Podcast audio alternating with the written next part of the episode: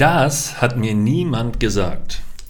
Kennst du auch diese Aussage? Dann bist du ziemlich genau richtig hier beim Unternehmerfreund Podcast. Denn die heutige Folge dreht sich um deine unternehmerische Verantwortung und äh, diese Aussage, die ich gerade getätigt habe, die ja, musste ich mir in den letzten 20 Jahren schon das ein oder andere Mal anhören und ähm, nicht selten habe ich dann so reagiert, wie ich es heute einspreche, nämlich mit dem Hinweis, sag mal, was ist eigentlich deine unternehmerische Verantwortung? Wo hole ich dich eigentlich ab und wo stehst du für das, was du entscheidest oder das, was jetzt in deinem Unternehmen passiert, denn auch selbst gerade? Und das ist gar nicht als Vorwurf gemeint, sondern mir ist es einfach nur aufgefallen, dass es immer wieder Menschen gibt, die meinen, ein Unternehmen führen zu können und sich selbstständig machen zu können, ohne aber tatsächlich Verantwortung äh, übernehmen zu müssen. Und das funktioniert vielleicht bis zu einem gewissen Grad im Angestelltenverhältnis. Als Unternehmer, Unternehmerin wird das so nicht funktionieren.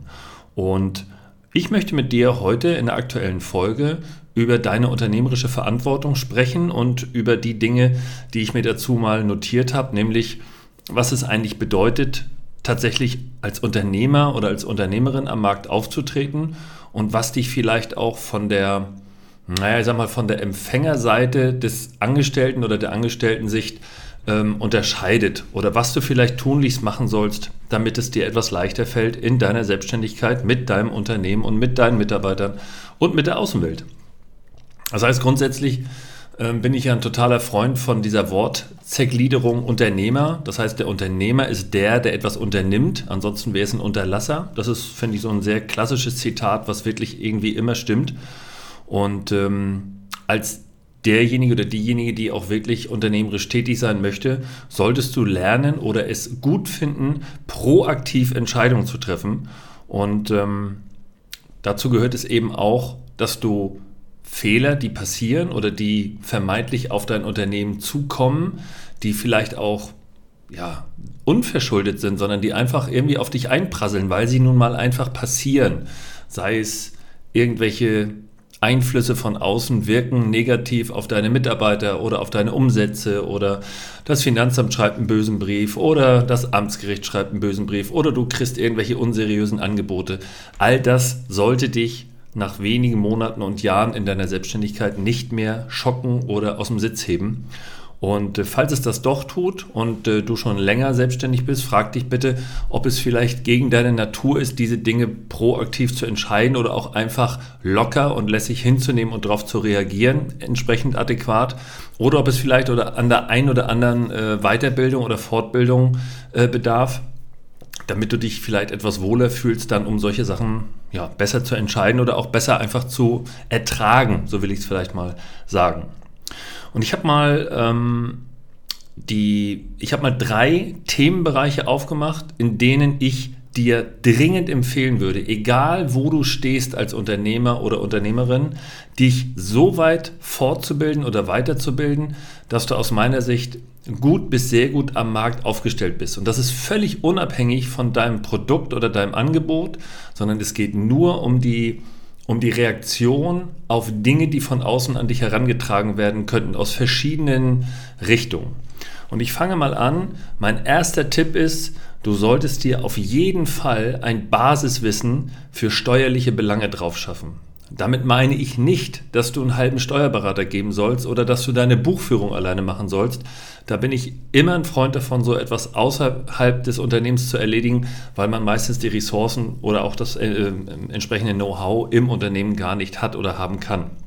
Aber steuerliches Basiswissen, damit meine ich vor allem, wie funktioniert denn unser Steuersystem hier in Deutschland, sofern du in Deutschland deine Firma hast, wovon ich jetzt mal ausgehe. Warum zahlst du welche Steuer und in welcher Höhe kommt die ungefähr auf dich zu? Das heißt, du solltest wissen, dass der Spitzensteuersatz in Deutschland als Einkommensteuerpflichtiger bei 42 Prozent liegt oder eben maximal bei 45 Prozent, wenn du unter die sogenannte Reichensteuer fällst. Du solltest aber auch wissen, dass eine GmbH eine andere Besteuerungsgrundlage hat als ein Einzelunternehmen. Thema Rechtsform.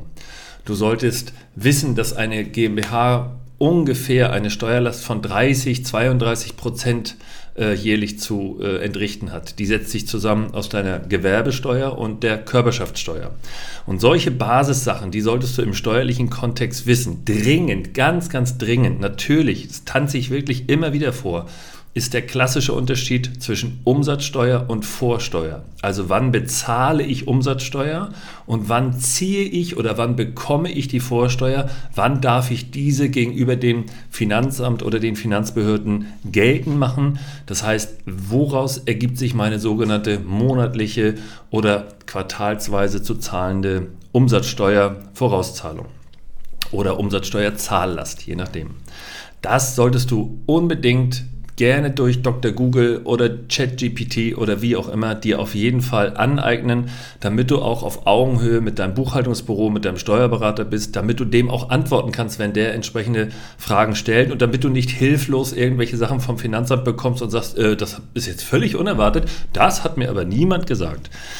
Ja, das ist dann immer so ein bisschen Opferhaltung und das ist am Anfang auch okay, aber du musst dir immer merken und immer dran denken, als äh, Dienstleister oder in meinem Fall jetzt als Berater weiß ich ja nie, wo ich dich als Kunden abhole. Also theoretisch könnte ich ja, wenn ich jetzt davon ausgehe, dass du, dass du ein, ein gutes, kaufmännisches, fundiertes Wissen mitbringst zu deiner Gründung, dann könnten wir theoretisch uns zweimal äh, die Hände schütteln und sagen, ja Mensch, das ist ja alles toll, alles schick, alles schön.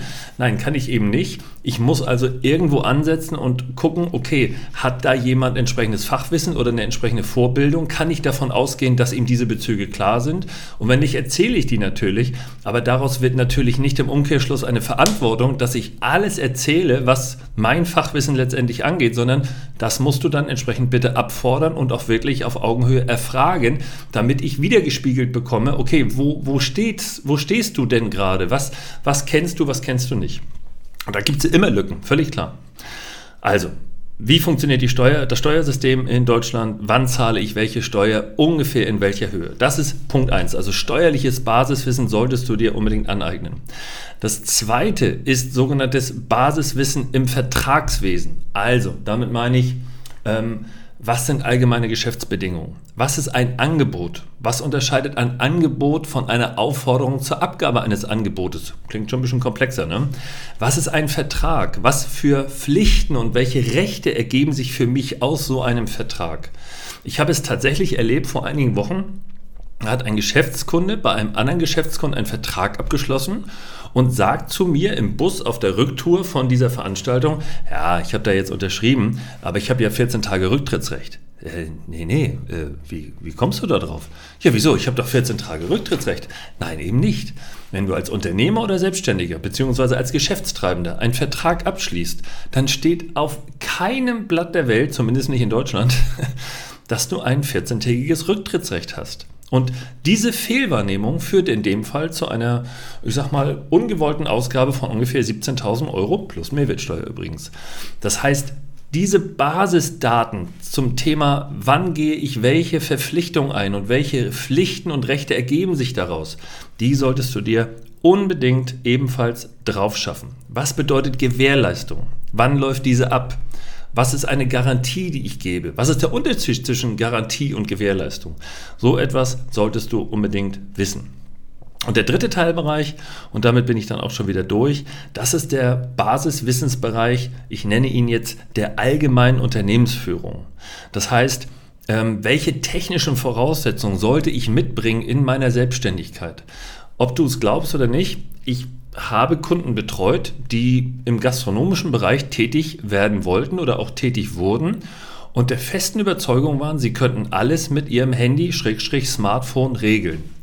Spätestens bei der Zusendung der ersten PDF-Unterlage mit Bitte um Unterschrift oder Ausdruck, Unterschrift wieder einscannen, zurücksenden, war diese Person, war dieser Gründer, war dieser Unternehmer völlig überfordert und hat sofort die Opferhaltung eingenommen und hat gesagt, ja, das müsst ihr für mich machen, ich habe ja nur ein Handy. Nee, Moment. Wenn ich Unternehmer bin, dann brauche ich entsprechendes technisches Equipment und dazu gehört verdammt nochmal ein Laptop oder ein PC von mir aus auch ein Tablet mit einem angeschlossenen äh, WLAN, Bluetooth, was auch immer Drucker. Aber ihr müsst auch in einer digitalen Zeit, auch mit einem digitalen Produkt in der Lage sein, Formulare oder euch zugetragene Daten per E-Mail auszudrucken, zu verändern und wieder wegzusenden. Sei es ein kleines Kombigerät, was eben eine Scan-Funktion hat oder eine Kopier- und Scan-Funktion. Aber das ist absolutes Must-Have und mit einem Handy kannst du in Deutschland meines Erachtens nicht dauerhaft erfolgreich sein, es sei denn, du hast ein komplett durchstrukturiertes digitales Produkt ohne irgendwelche Exportnotwendigkeiten. Aber wie gesagt, selbst da wirst du das Problem haben, dass irgendwelche Behörden, die deutlich weiter hinten sind und lange noch nicht diesen digitalen Charakter haben, äh, dir etwas schicken und dann stehst du da und sagst, äh, ja, wenn ich den jetzt ein Foto mache und per WhatsApp schicke, wieso, wieso kriege ich das Finanzamt nicht per WhatsApp erreicht? Das wird nicht funktionieren. Dann ganz, ganz wichtig, gehört auch zur Unternehmensführung, zur Unternehmensstruktur. Du musst bitte dringend dir den Unterschied klar machen oder klar erklären lassen zwischen Liquidität, Klammer auf, Kohle auf dem Konto, Klammer zu, und Gewinn.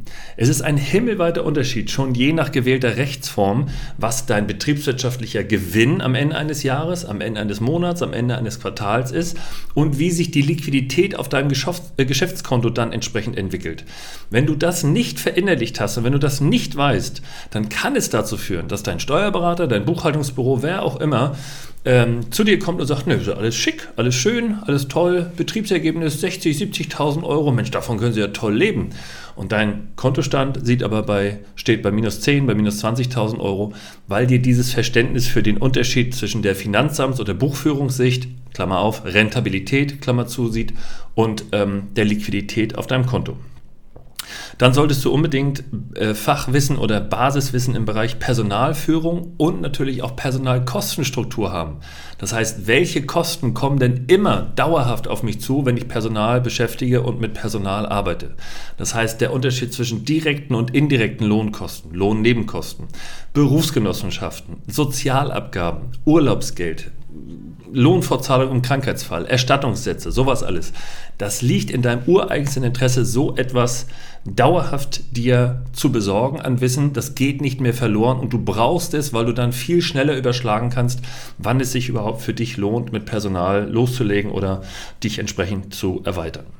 Und dann, last but not least, ist es der Bereich im Unternehmen, ähm, den du brauchst, um dein Produkt an den Mann oder die Frau zu bringen, nämlich der Bereich Marketing und Vertrieb.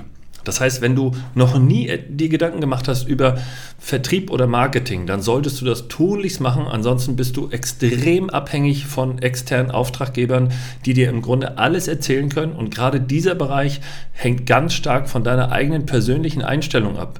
Das heißt, jemand anders kann für dich ohne dein Mitwirken und entsprechendes Feedback keine perfekte Marketingstruktur aufbauen, gerade wenn du Gründer bist.